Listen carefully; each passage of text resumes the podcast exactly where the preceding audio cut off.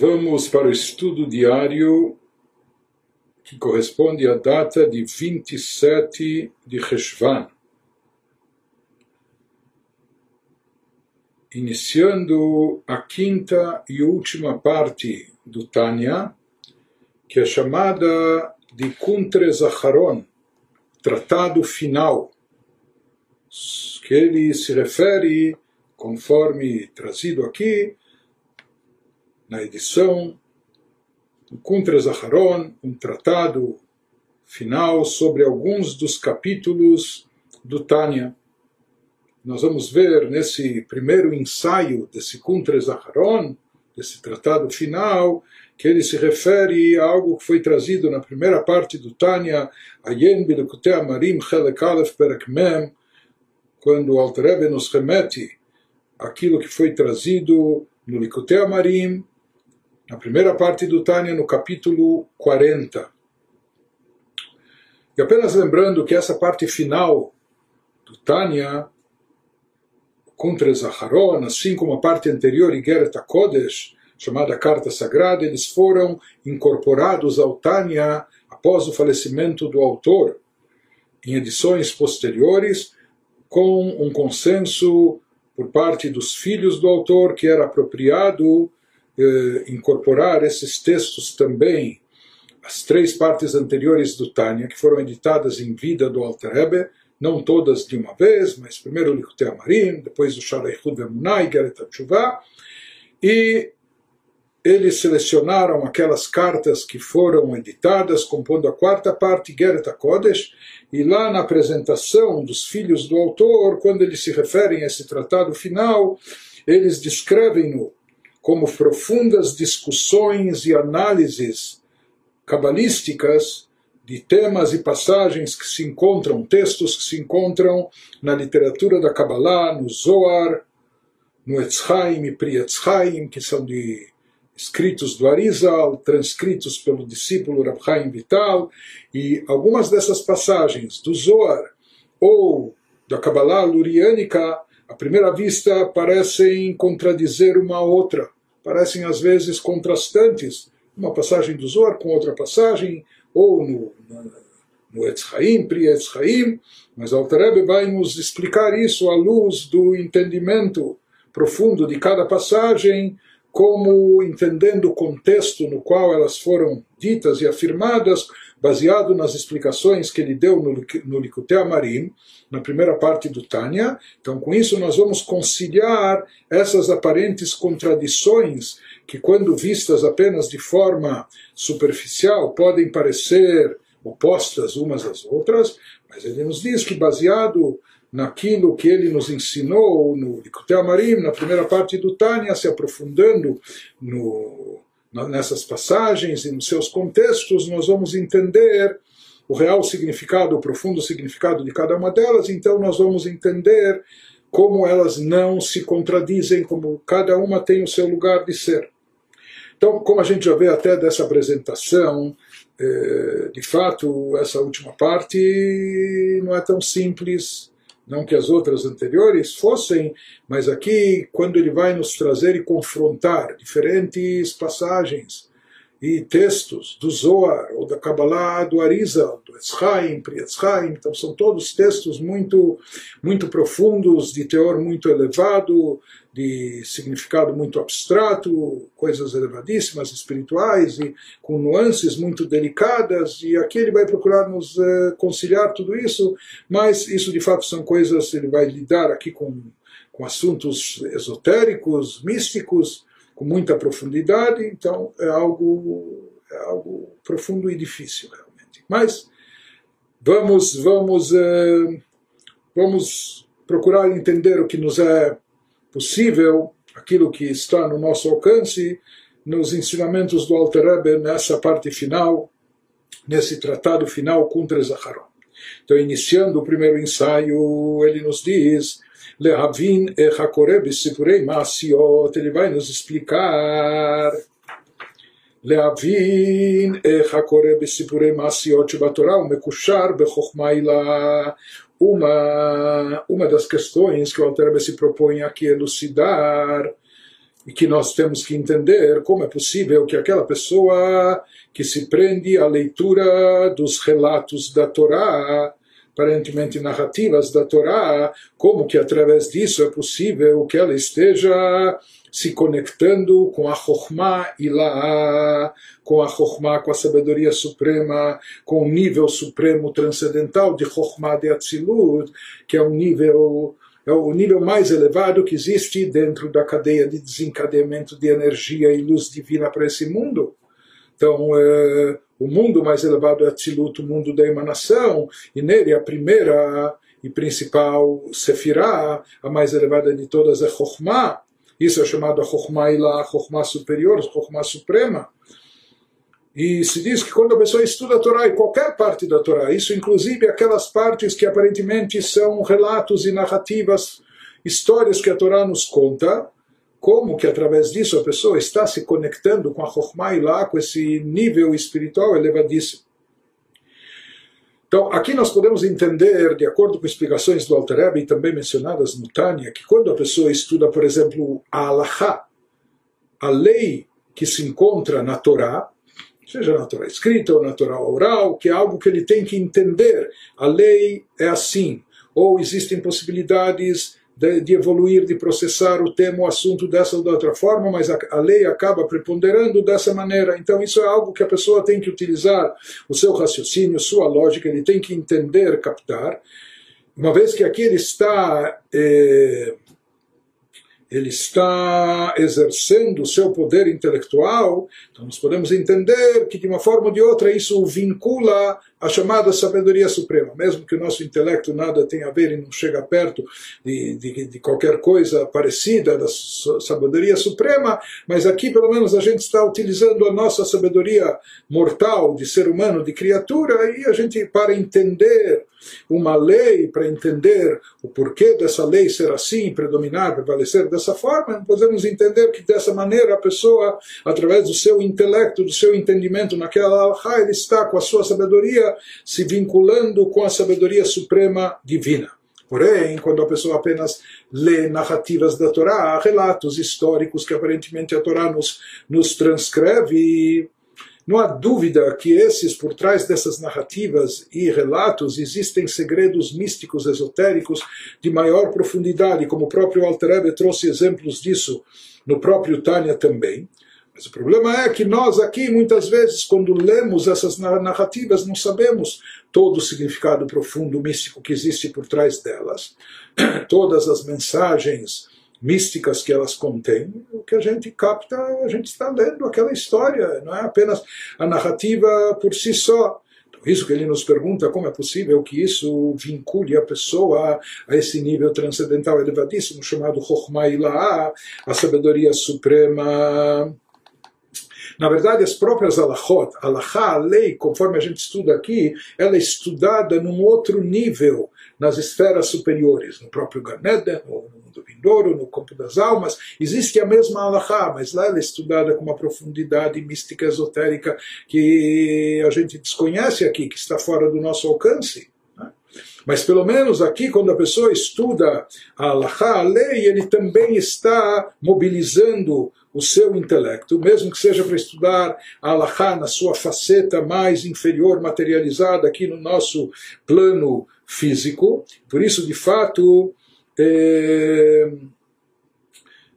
é trazido nos livros místicos que quando nós estudamos o sentido literal da Allahá, isso é chamado de Gufei Torá. Nós estamos captando apenas o corpo da Torá, a alma da Torá, que é a parte mais mística, profunda. Algo se capta aqui através do estudo místico, mas isso está mais reservado para o futuro. Porém, na, na parte de narrativas da Torá, isso é chamado de levusha de oraita. No Zohar é chamado não o corpo da Torá, chamada a roupagem da Torá. O corpo é parte integral da pessoa, não é a alma, mas é o corpo. Uma roupa é uma coisa mais superficial e aparentemente, então se pergunta, se reforça a pergunta, como pode ser que esse estudo, mesmo das narrativas da Torá, tenha um alcance tão elevado?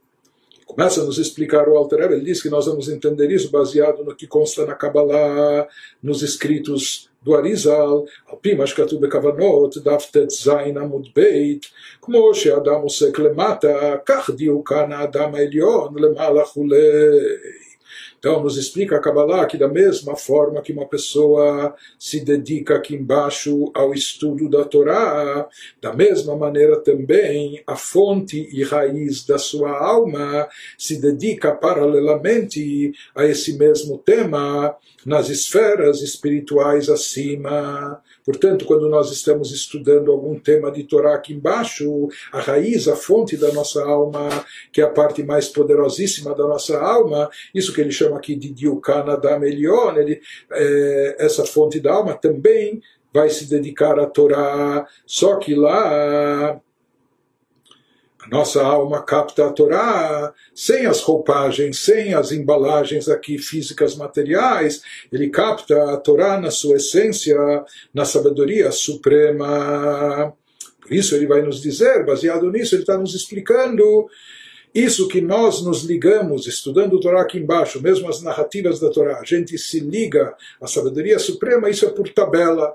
é através da fonte e raiz da nossa alma, porque quando nós estudamos Torá aqui embaixo, nos explica o Arizal, com isso nós fazemos com que a raiz, fonte da nossa alma também se acople a Torá lá em cima, também se vincule a Torá lá em cima, e a Torá, que é a, a raiz da nossa alma se vincula lá em cima, é a fonte da Torá, como, como ela se encontra na sabedoria suprema.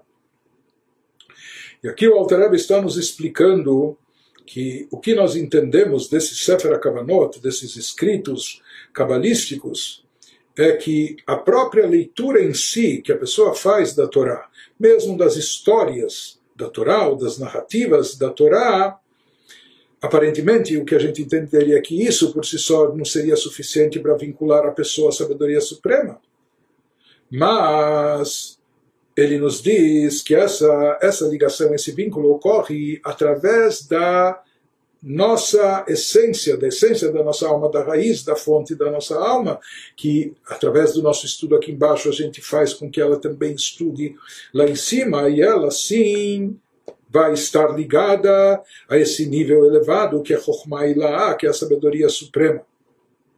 Mas ele fala isso, o Alterebe aqui, justamente em relação aos relatos, às narrativas da Torá. E mais ainda, conforme nós vamos ver, vai ser elaborado, conforme estava no Tânia, que isso se aplica quando a pessoa está lendo as narrativas da Torá, mas lendo apenas no pensamento, visualizando as palavras, sem pronunciá-las, sem dizê-las, sem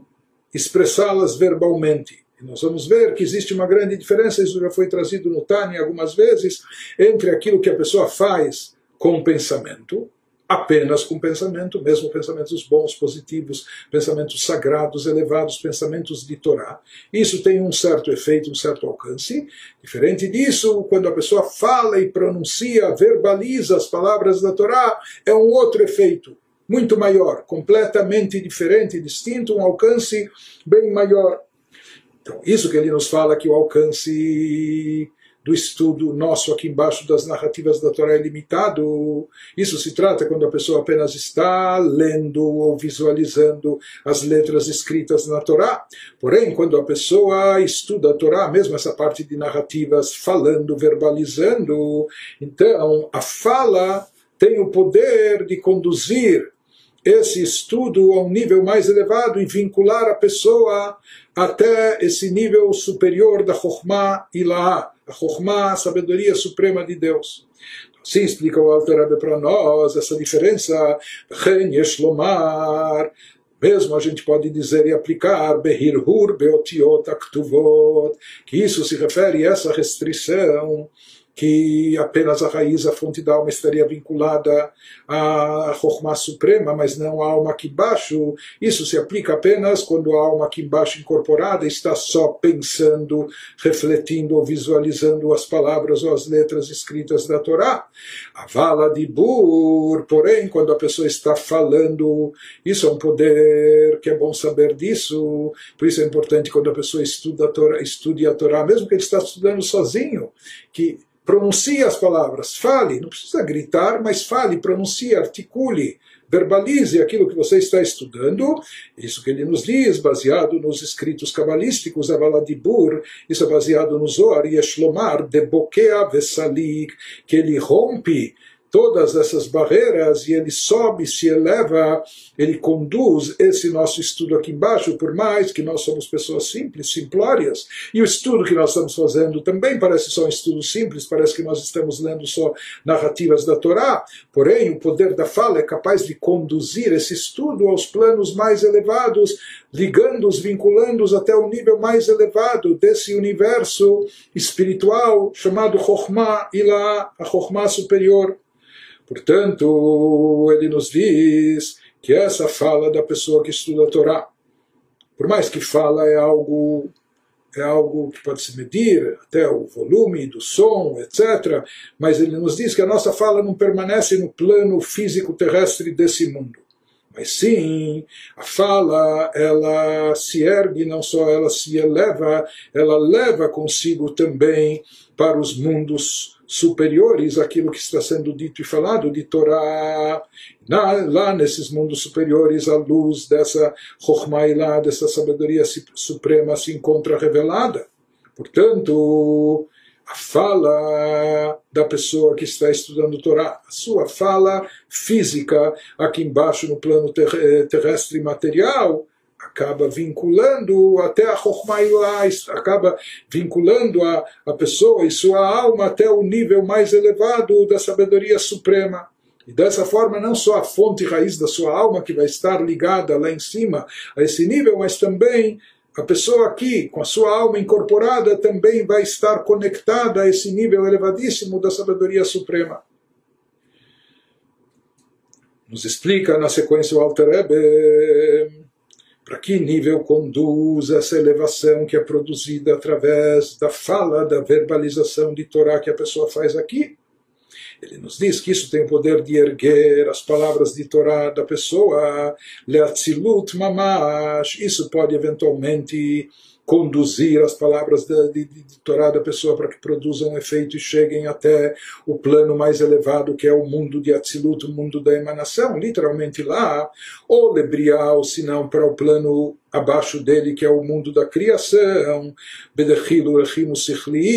tudo vai depender aqui do que está agregado a essa fala, ou seja, que a pessoa leu, pronunciou, estudou palavras de Torá, mas imbuído de que espírito, com que motivação. Se diz que os tzadikim, pessoas justas, elevadas, pessoas muito espiritualizadas, que estão plenamente unificadas com Deus, eles conseguem conduzir, fazer com que o efeito do seu estudo da Torá chegue até o plano mais elevado, até o mundo de Atzilut, que é chamado mundo da emanação, porque nesse mundo tudo está unificado com Deus, e os tzadikim, por estarem aqui também anulados e unificados com Deus, portanto, eles conseguem conduzir o efeito do seu estudo da Torá até Atzilut. Briá, se fala que no mundo abaixo, Briá, o mundo da criação, é um mundo onde predomina, prevalece, é uma predominância dos chamados atributos eh, intelectuais. Isso é o que mais está presente em Briá, o mundo de Biná, do entendimento. Portanto, se a pessoa estudou Torá, motivada e imbuída de Dechilurechim Sichliim, de amor e reverência a Deus, que foram cultivados, despertados através de meditação, através de reflexão contemplativa. A pessoa meditou sobre a grandeza de Deus e, através do seu intelecto, despertou amor e temor a Deus. Então, já que tudo começou aqui, a motivação, mesmo dos, dos sentimentos de amor e temor, foi iniciada pelo intelecto da pessoa, portanto, aqui a Torá que ele estuda com esse sentimento movido, imbuído desse amor e temor a Deus, amor e temores intelectuais gerados pelo intelecto, vão chegar até aquele plano, aquele mundo chamado Briá, que é onde prevalece o lado intelectual, o mundo de Biná, do entendimento ou se a pessoa não, não, não tem toda essa capacidade espiritual, ou não produziu, não teve todo esse alcance, não produziu todo esse efeito, ou seja, ele, ele estudou Torá e também imbuído de algum amor e temor a Deus, mas ele não conseguiu, através de, do seu intelecto, de meditação, de reflexão, despertar e cultivar esse sentimento. Então, de onde surgiu esse sentimento de amor ou de temor a Deus dentro dele? Ele apenas despertou os sentimentos inerentes da sua alma, esses sentimentos como se encontram de forma intrínseca dentro de cada Yehudi, de forma oculta.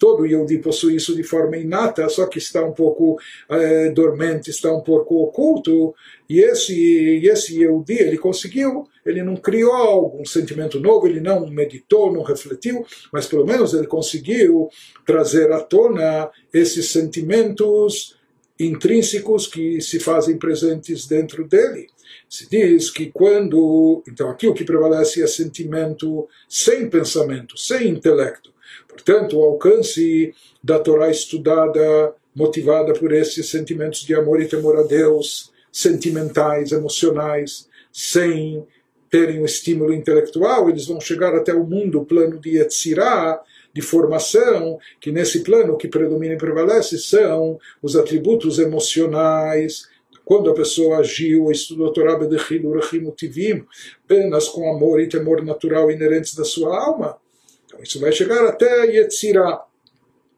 ובמקרא סליק מעולם הזה לעשר ספירות דעשייה, e eventualmente através do estudo de Mikra, através do estudo das escrituras, a leitura da Torá, seja, aqui a pessoa, em outras palavras, ele, ele está lendo, ele está estudando, mas não só aquele sem grande sentimento, de amor ou temor a Deus, nem, nem amor e temor a Deus despertados por intelecto, nem tampouco amor e temor a Deus eh, naturais, que foram revelados, no caso dele não foram revelados, então por que, que ele está estudando? Ele estuda porque ele tem Kabbalatol, ele, ele, ele subordina sua bondade a Deus, ele, ele aceita sobre si o jugo de Deus, então mesmo sem intelecto, sem sentimento, sem essas motivações, ele não tem essa unificação que o tzadik tem, que chega até a tzilut, nem o sentimento gerado pelo raciocínio, que chega até Briá, nem o sentimento natural, que pode chegar até Yetzirah, ele apenas tem um, ele está subjugado a Deus, etc., então, o alcance disso vai ser as dez sefirot de Asiá, do plano inferior, que é chamado o mundo da ação. Então, de acordo com isso, ele nos diz, baseado nessa catalogação que é trazida nos livros da Kabbalah, que ele já explicou também anteriormente, desde o capítulo 39 no Tânia, e em seguida, então, lá também, no capítulo seguinte, capítulo 40, ele explica que mesmo essa fala relacionada com o estudo da Torá de forma simples, ou seja, ele não está tão imbuído nem de, nem de intelecto, nem de sentimento, nem de sentimento a, a nível intelectual, nem só sentimentos a níveis emocionais, mas isso também, isso se ergue até, pode chegar até as dez sefirot do mundo de Asiá. O mundo da ação não é o nosso mundo físico. Nosso mundo é chamado Asiá Gashmit, o mundo de Asiá, o mundo da ação no seu aspecto físico e material, mas ele tem o seu lado, o Asiá, o Hani, espiritual, e ele nos diz que até um estudo desprovido de amor, de temor, como deveria ter, ou sentimental, ou intelectual, ou de anulação a Deus, mas até essa leitura também é capaz de chegar até a Siá. Mas ele prossegue e nos diz qual é, agora vamos ver, porém, qual é a vantagem, a, a, a vantagem, a superioridade da fala em relação ao pensamento, à cogitação. Vamos ver, conforme escrito, trazido na Kabbalah em diversos lugares, que a fala consegue subir, consegue não só subir, mas também elevar trazido no Zohar em diversos lugares a expressão Mishum debaka, virin bechulei, que há, através da fala, através da articulação verbal das palavras da Torá, isso é capaz de romper os firmamentos, de romper os céus e transpor as limitações, ou seja, pode haver essas fronteiras, eh, não é? é, precisa de um visto específico para subir e se elevar, maneira de dizer, até a Siá. Precisa de um outro visto para subir para Yetzirah. Um visto, uma habilidade maior, uma capacitação maior para, para Yetzirah, para Briá, para Tzilut. Mas ele nos diz tudo isso é no padrão convencional, porém, através da fala, pronunciando as palavras da Torá, a fala, a articulação verbal dessas palavras, dá a elas um poder de romper as barreiras dos céus, de romper as limitações entre esses mundos, entre o nosso mundo plano físico e os mundos espirituais, permitindo que o efeito da nossa Torá se eleve, se erga e suba até as alturas maiores. Mas tudo isso, ele nos diz, acontece somente quando a pessoa estuda a Torá, pronunciando as palavras, verbalizando, articulando-as com sua boca. O que não acontece se a pessoa ficar apenas visualizando as palavras da Torá apenas no seu pensamento. Se for apenas no pensamento, de, uma forma indireta também ele vai se conectar a um nível elevado, mas não é ele, a sua alma aqui, e sim a fonte raiz da sua alma que vai estar estudando o Torá junto com ela, no momento que ela estuda, então a fonte da alma também se põe, por assim dizer, a estudar, e a fonte da alma, na sua espiritualidade mais elevada, vai estar ligada a esse plano máximo da Chokhmah, da sabedoria suprema. Isso vai acabar impactando, influenciando de alguma maneira a alma incorporada também. Mas essa ligação é apenas uma ligação indireta. Portanto, quando a pessoa estuda só visualizando, só lendo através do pensamento, então isso não o vincula de forma direta a Chokhmah superior, a sabedoria suprema, apenas a fonte da sua alma, mas não a alma incorporada. ומה שכתוב בזוהר חלק ג' דף ק"ה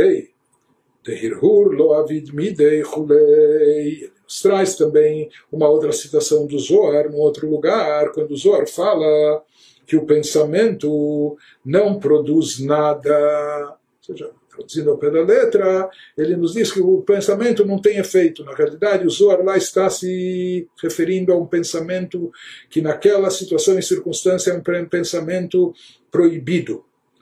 Em relação ao Shabat, dizem os nossos sábios, Mimetzoch Bedaber Davar que a pessoa da berdavar, naquilo que ela fala em Shabat, até a sua fala deve ser diferenciada, por isso no dia do Shabat, a pessoa não deve falar sobre negócios, sobre, tra eh, sobre trabalho, a pessoa não deve versar as suas conversas eh, no dia do Shabat de coisas mundanas, de coisas eh, comerciais, etc.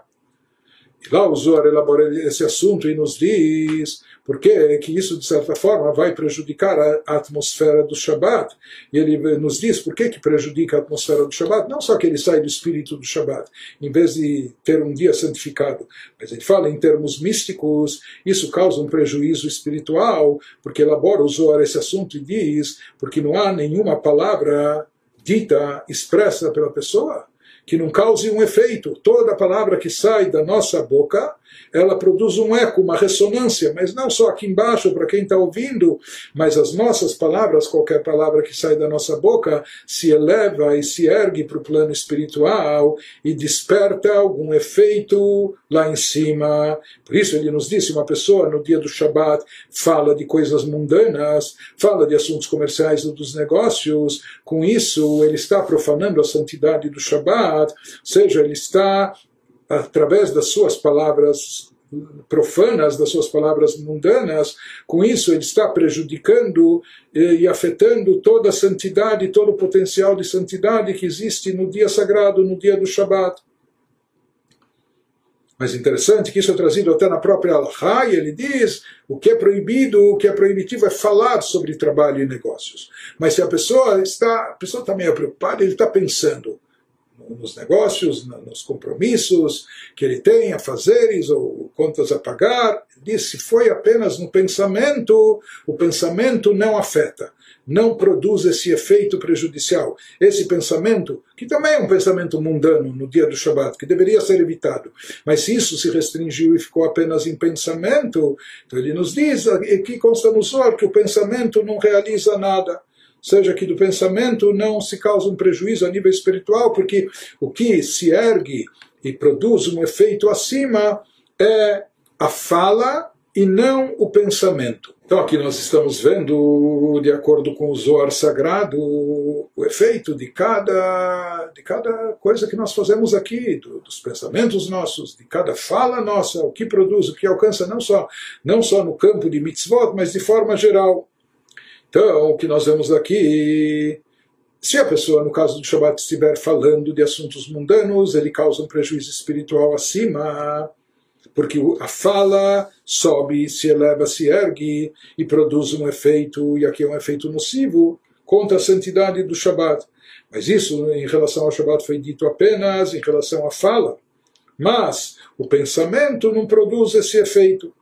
Baseado nessa, nessa colocação, a gente poderia concluir no vice-versa. Aqui, em relação ao Shabat, a gente estava falando de pensamento e falas que devem ser evitados. Uma fala que é proibitiva no dia do Shabat e um pensamento que também deveria ser evitado. Vamos inverter agora, falando de uma fala positiva e de um pensamento positivo. Aparentemente, seguindo esse raciocínio, o que, que a gente entende daqui? Que o que sobe se eleva apenas a fala enquanto que o pensamento por si só não produz nenhum efeito acima. Pergunta então sobre isso Walter Rebbe, baseado nessa, nessa conclusão ou nessa suposição. Né? Como entender então aquilo que nós mencionamos antes? Antes nós mencionamos que quando a pessoa estuda a Torá verbalmente aqui, então as suas palavras transpõem os universos espirituais, elas rompem as fronteiras e barreiras entre os mundos e se elevam. Mas a gente disse, em contrapartida, se ele estudar só com o pensamento, então ele vai causar somente que a fonte e origem da sua alma se vincule à sabedoria suprema lá em cima. Mas ele causa um efeito ele estimula, ele movimenta a raiz e fonte da sua alma, fazendo ela se, se acoplar, se conectar à sabedoria suprema. Então há um efeito mesmo só no pensamento. Então, isso que o Altareb está questionando e perguntando agora, essa citação do Zohar parece contradizer aquilo que nós vimos antes nos outros escritos da Kabbalah, quando ele afirma que o pensamento não produz nada. Agora ele vai nos elucidar isso dizendo que essas palavras do Zohar foram aplicadas a um pensamento negativo, um pensamento proibitivo, ou seja, lá era um pensamento de eh, afazeres mundanos, de, de compromissos comerciais, de, de questões financeiras. No dia do Shabat, a pessoa ficar pensando e cogitando isso. Nós falamos, enquanto ele conseguiu se restringir, não deveria ter pensado, mas enquanto ficou só no pensamento, sem se expressar na fala, então só o pensamento não vai causar o prejuízo. É? Então, em relação a coisas negativas, de fato, só o pensamento não produz nada. Mas acrescenta a nós o Alter que desse nós entendemos, ou poderíamos pensar, será que também no aspecto positivo, apenas pensamento vai ser vão, não vai produzir nenhum efeito? Nos fala, Behaino afilo letav. Então ele nos traz de uma outra citação do Zohar, uma outra passagem, Ayen Shamu Bedaf Lamedalef Amud Beit, que aparentemente de lá se confirma essa ideia, essa suposição, que mesmo em coisas positivas, no caso o pensamento de Torá, também o, o pensamento por si só, apenas e tão somente o pensamento, não iria produzir um efeito. Em outras palavras, para produzir um efeito, é necessário que a pessoa faça um ato, uma ação. E mesmo a fala, como a gente já mencionou algumas vezes, até pela própria Allahá, o balbuciar dos lábios, o articular das palavras, o movimento dos lábios da língua já é uma forma de ação. Mas algum tipo de ação tem que ter nesse mundo, até nas coisas boas, porque só o pensamento ele pode ser inócuo, pode ser é, ineficiente. tanto nas coisas negativas, que só o pensamento não é considerado, como também, eventualmente, nas coisas positivas. Mas nas coisas positivas nós falamos que isso contradiz o que, eh, o que estabelecemos antes, que mesmo só com pensamento, a fonte da alma sim se vincula, através do pensamento se provoca que a fonte da alma se vincule à sabedoria suprema. Então ele concilia isso nos explicando agora Yesh lomar dehainu leitara leila sheyumshach misham letata ele nos traz aqui um esclarecimento e traça uma diferença. Ele nos diz Aqui a questão é outra, nós podemos dizer e conciliar isso dizendo que aqui se trata do despertar que é provocado em cima, mas de forma que ele possa, que o resultado desse despertar, que o resultado, o efeito dessa luz e revelação desencadeada, possa ser atraído lá de cima até aqui embaixo, até o plano, até o plano inferior, até o plano terrestre nos diz essa incapacidade que nós dizemos que há no pensamento apenas. Isso se refere ao estímulo de uma, de uma reação lá de cima. Quando se trata de atrair esse fluxo até para baixo, em outras palavras, se houve apenas e tão somente pensamento, de fato se tratando-se de pensamentos bons, pensamento de Torá, então de fato se desperta um desencadear um efeito, um resultado lá, lá em cima. A fonte da alma se vincula à sabedoria divina, isso produz um efeito lá em cima. Mas o problema é que esse efeito fica só lá em cima, que esse efeito permanece no plano espiritual sem se materializar aqui no plano terrestre, sem poder se concretizar no mundo material. Então, isso que ele nos diz quando o Zohar fala que o só o pensamento não produz efeito, significa não produz efeito aqui embaixo no plano terrestre, não consegue atrair essa revelação divina. Se produz uma revelação divina acima, mas só acima, mas desse despertar eh, que traga algo aqui para baixo, quando está só no, no, no plano abstrato de pensamento, não é possível. Isso que ele nos diz, Rak Nisharasham, só que o pensamento da pessoa, esse pensamento elevado, ele lá permanece, permanece nas alturas celestiais. E produz um efeito lá, o Mosifá Sham Orgadol, lá acima ele produz um acréscimo de uma grandiosa luminosidade e revelação divina, Betosefet Veribui Haor Beatzilut, com uma adição e uma multiplicação da luz divina, da energia que se revela em Atzilut. Ou seja, a revelação divina em Atzilut no plano da emanação já é muito grande, mas através do estudo da boas ações que fazemos aqui embaixo, nós conseguimos acrescentar um adendo, acrescentar é, mais luz no próprio Atzilut, Dei Mikra, o Mitzvot Masiot Basiya. Então, mesmo quando nós estamos lendo a Torá aqui,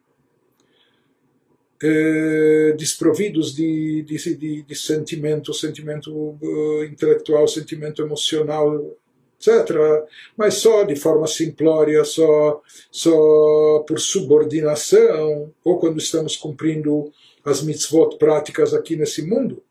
Então ele nos diz, Sheikar Aichudu Lemala, Raka Perot. Então ele nos diz, na realidade, tudo que nós produzimos de bom aqui embaixo, seja através do estudo leitura da Torá, seja através da prática das mitzvot, cumprimento das mitzvot práticas, que envolvem coisas físicas, materiais, o resultado maior em termos espirituais que nós desencadeamos, esse resultado maior, ou essa unificação da, dos recipientes divinos com a fonte da qual emerge uma energia, uma revelação, uma luz maior. Então, esse efeito espiritual, ele realizado, obtido através das nossas mitzvot, ele permanece, em geral, ele se manifesta mais lá em cima. O que chega até nós aqui embaixo, eventualmente, são os frutos dessas mitzvot, ou seja, é alguma coisa residual do efeito que se produziu acima.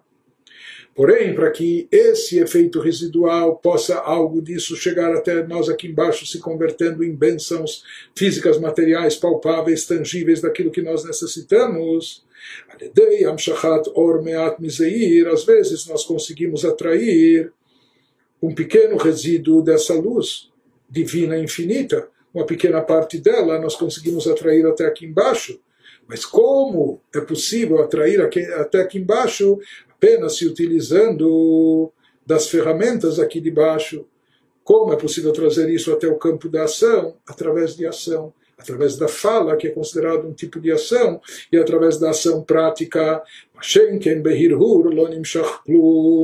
Porém, somente através de pensamento e cogitação. Talvez a pessoa passou horas pensando sobre Torá, lendo, cogitando, se aprofundando, meditando, contemplando ele pode produzir um efeito, e talvez até um efeito grandioso nas alturas celestiais, mas disso nada vai vir para o plano terrestre. A pessoa não vai conseguir atrair, uma vez que isso só foi através do pensamento, ele não vai conseguir atrair essa luz e efeitos desencadeados até o plano inferior.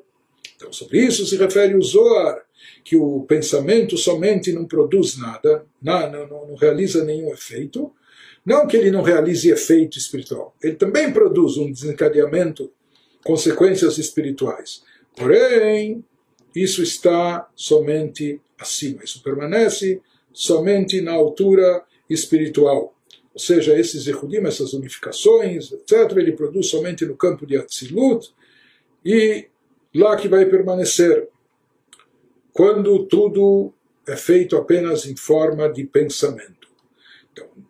dessa maneira, ele nos diz, através de, da Mahshavah, através do pensamento de fato, existe essa conexão da fonte da alma com a Chokhmah Suprema. Mas esse resultado, essa consequência, esse efeito espiritual está só lá em cima. Às vezes, de forma residual, e esse é o objetivo que chegue alguma coisa para nós, até mesmo aqui e agora, nesse plano terrestre. Isso é chamado os frutos das mitzvot, né? os dividendos do capital, por assim dizer. Mas para atrair até aqui embaixo, nós falamos, isso só ocorre através da fala ou do pensamento, desculpe, através da fala ou da ação, seja necessário ter um despertar inferior através das ferramentas inferiores de atuação nossa, que são aqui a fala e a ação. É isso e somente isso que vai conseguir trazer parte dessa luminosidade divina para brilhar aqui embaixo e não somente o pensamento. Belachen, por isso diz o Alter a partir disso a gente pode entender a Alaha que nos fala, Belachen, lo yatzai de Mashi Shmatolo Lamazei. Desculpe, aqui não só Alaha. Na Alaha, nós vamos ver depois que existem Alahot onde eh, leitura do Shema, ou parte das rezas e bênçãos, a pessoa tem que pronunciar, tem que articular, tem que verbalizar. Por quê? Porque esse é o objetivo maior da descida da nossa alma aqui para esse mundo. Esse é o propósito da nossa existência. Não só desencadear grandes efeitos espirituais que permaneçam guardados e reservados lá em cima, nas esferas superiores, mas não. O propósito, o objetivo da nossa existência consiste em trazer mais luminosidade divina para esse nosso plano inferior, para esse nosso mundo terrestre. Por isso ele nos diz, quando as coisas ficaram só em pensamento, por mais que a pessoa acumulou energia espiritual elevada, mas lá em cima, Portanto, ele não cumpriu com a sua obrigação, ele não cumpriu com a sua missão pessoal. Aquilo que eh, se constitui no motivo da descida da sua alma aqui para esse mundo terrestre, que consiste em que o objetivo é que nós consigamos atrair luzes superiores, revelações divinas, até aqui embaixo, tornar esse mundo uma habitação para Deus, onde divindade se manifeste de forma revelada e explícita, com os Katubetz Chaim, conforme mencionado nos escritos do Arizal, Sharkavav Leamshich Or. Então, baseado nessa, nessa explicação na qual a gente esclareceu a diferença do efeito do pensamento somente em relação à comparação, a fala e ação, então por isso ele nos diz pela Allahá, por que em várias mitzvot, na leitura do Shema, na Tfilah, nas bênçãos, no próprio estudo da Torá, não é suficiente apenas o pensamento, não basta apenas meditar, é necessário também falar e pronunciar. Por quê? Porque somente falando e pronunciando é que não só nós vamos desencadear o efeito espiritual lá em cima, mas nós vamos conseguir também trair e trazer e trair e trazer essa luminosidade e essa revelação divina até aqui embaixo. E nisso consiste a nossa obrigação, a nossa missão. A nossa missão nesse mundo consiste exatamente nisso, essa obrigação do, do, do ser humano aqui nesse plano terrestre. Esse é o objetivo para o qual a sua alma desceu para esse plano inferior, atrair luzes divinas para esse plano físico material. Por isso não basta, por isso não deve ficar só no pensamento, na meditação. Por mais que o pensamento também produza um efeito, e pode ser grandioso, mas uma vez que o objetivo é não deixar apenas a luz divina eh, catalisada e e acumulada apenas nas esferas superiores, mas o objetivo consiste, esse é o objetivo da descida da alma para esse mundo terrestre, trazer luz divina, revelação divina aqui para baixo, isso ocorre somente através da fala e da ação. E aqui ele agora vai nos explicar que existe aqui alguma coisa paradoxal. Ou seja, até aqui nessa parte nós vimos que, por incrível que pareça, pensamento em geral a gente considera como algo mais refinado, algo mais elevado, mais sublime, está mais unificado com a alma. Por isso, assim como a alma não para de dar vida ao corpo, da mesma forma o nosso pensamento não para de fluir de forma ininterrupta. A fala, a pessoa pode calar, pode silenciar, etc. É? Então, até aqui nós vimos que, por incrível que pareça, existe uma vantagem, uma superioridade na fala em relação ao pensamento, na fala de palavras da Torá, articulação verbal, em relação a só o pensamento e cogitação. Mas ele vai nos dizer que, por outro lado, nós encontramos, num outro aspecto, que existe uma vantagem no pensamento, existe uma qualidade e virtude especial no pensamento que não está presente na fala quando desprovida desse pensamento ou dessa intenção. Isso que ele começa a nos dizer em seguida, ou seja, existe aqui uma via, uma rota de duas vias. Então, nessa via de atrair a luz divina de cima para baixo, o que possibilita isso é a fala. O pensamento não consegue atrair a revelação divina suprema, superior, aqui para o plano inferior, para o plano terrestre embaixo. Porém, no sentido contrário, quando se trata de elevar e erguer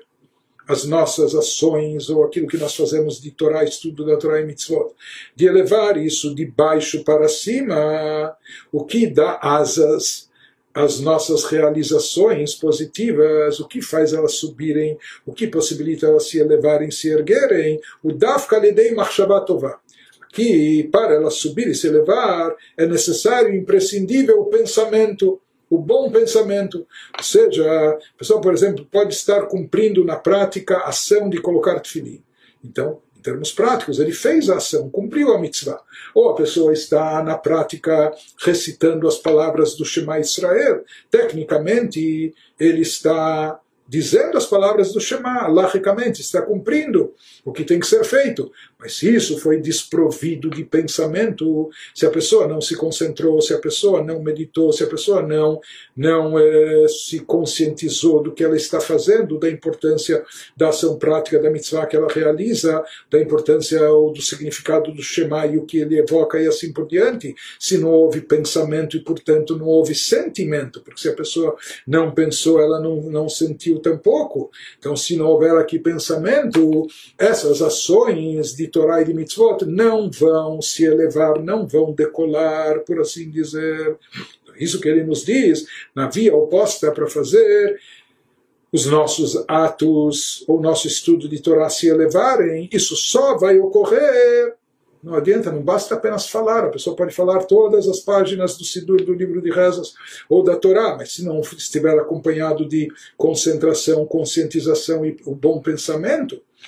e o bom pensamento é aquele que vai gerar os sentimentos correspondentes, isso que diz o Zohar, de beló de rechimo, desprovido de temor e amor a Deus, os nossos atos, lo parchaleila, mesmo os bons atos, as boas ações, ou as boas palavras, elas não sobem, não se elevam, não sobem para as alturas celestiais, como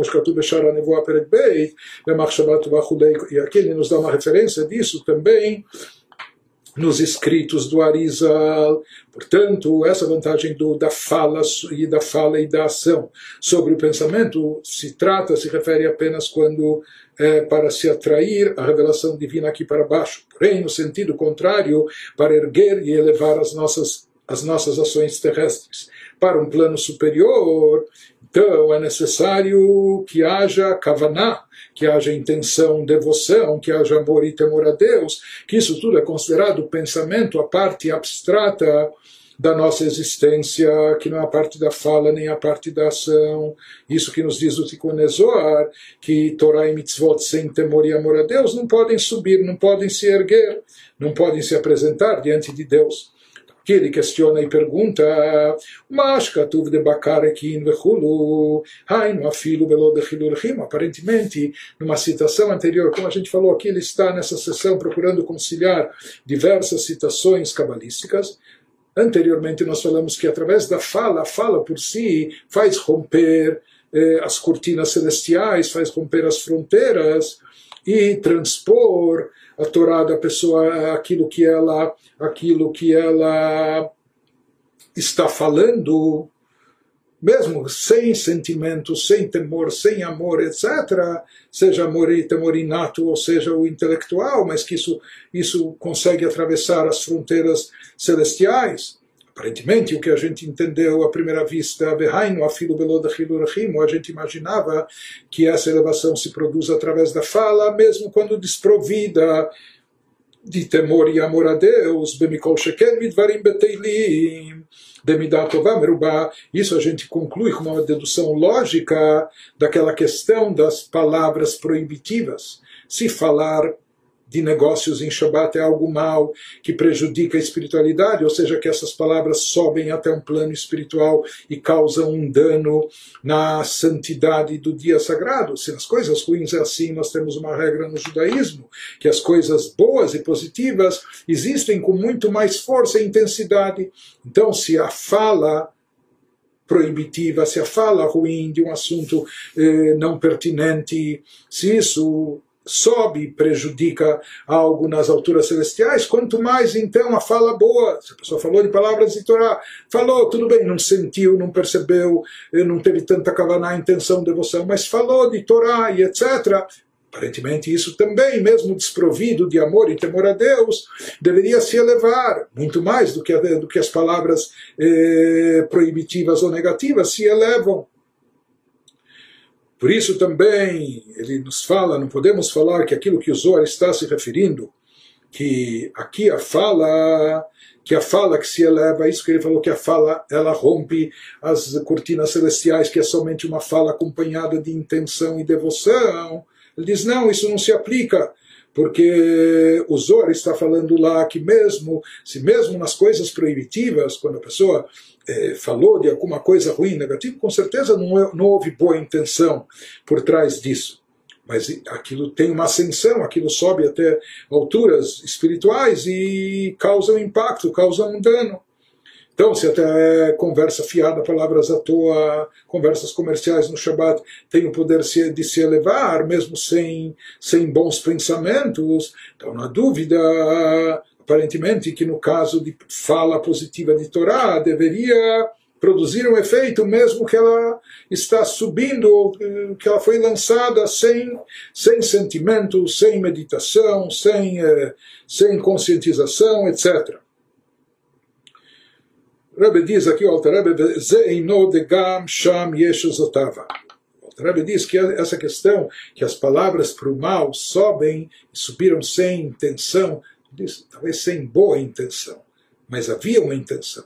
havia um desejo, havia uma paixão. E essas paixões negativas, esses desejos negativos é o que impulsionam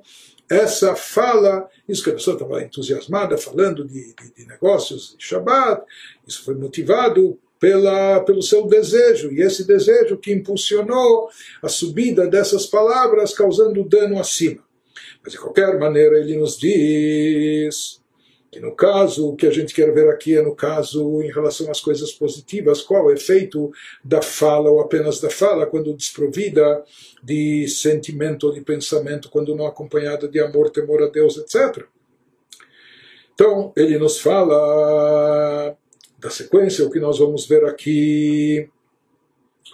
que mesmo sem temor e amor a Deus, de fato, as, aquilo que a gente viu anteriormente, que a fala da pessoa de Torá é capaz de romper essas fronteiras, como isso se concilia com o que nós dissemos agora? Então ele nos diz, se formos, formos eh, eh, minuciosos e precisos na leitura dos termos cabalísticos, então ele fala, preste atenção, Hainurekim Daf, que está escrito que elas rompem as barreiras, as palavras da pessoa, só as palavras, sem pensamento, sem sentimento, palavras de Torá. Ele falou que elas rompem as barreiras celestiais, Hainurekim Dafka, mas ele nos fala que isso é uma, é uma colocação, uma expressão precisa, ou seja, elas alcançam uma certa penetração, essas palavras de Torá desprovidas de conteúdo intelectual ou de sentimental ou de, ou de sentimentos gerados pelo intelecto, elas penetram, elas rompem os céus, mas chegando onde Sheina Echalot Vebatim, nas chamadas câmaras e moradias espirituais, mas que isso é um plano externo na espiritualidade superficial, melhor, mas sem chegar no próprio corpo da espiritualidade, por assim chamar, na própria, sem tocar na própria essência do ser superior,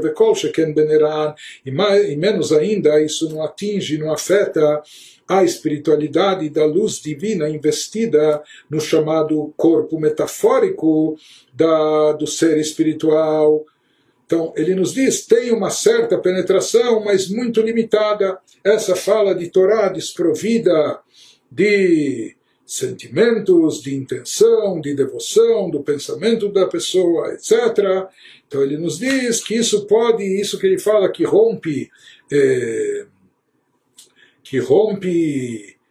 as fronteiras ou firmamentos, isso se refere às chamadas câmeras ou aposentos espirituais, mas não ao corpo da Sefirot, que é onde se encontram as Sefirot, ou seja, as dez Sefirot. É, essa Torá, que vem só em forma verbal, só falada, mas sem qualquer intenção, não vai tocar, não vai chegar até a Sefirot, e muito menos a alma da Sefirot, que seria como Nefesh Ruach Neshama, como seria a espiritualidade, a luz presente, revestida na Sefirot, e não só nas Sefirot superiores de Atzilut,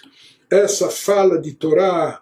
desprovida de conteúdo emocional, de amor e temor a Deus, de intenção e devoção, não vai chegar na Sefirot de Atzilut, ele nos diz que mesmo em planos mais abaixo disso, ela também não vai conseguir tocar, não vai conseguir chegar. Isso que ele nos diz, afilo beadam de Asiá, mesmo no chamado plano de Asiá, não só de Atzilut, que é o mais elevado, mas mesmo no mais baixo de todos, que é o plano da ação, Shem Eser Sfirot, que aqui esse plano é composto também de dez atributos, em cada mundo está de acordo com a sua nivelação espiritual, e esses dez atributos são compostos de orot e keilim, de luzes e recipientes, como já explicamos. Então ele nos diz, nem no plano, nem nas dez sefirot de Asiá, essa fala sem emoção, sem devoção, sem sentimento vai conseguir tocar, vai conseguir chegar, não vai conseguir desencadear um efeito aí. Ou seja, essa fala desprovida do sentimento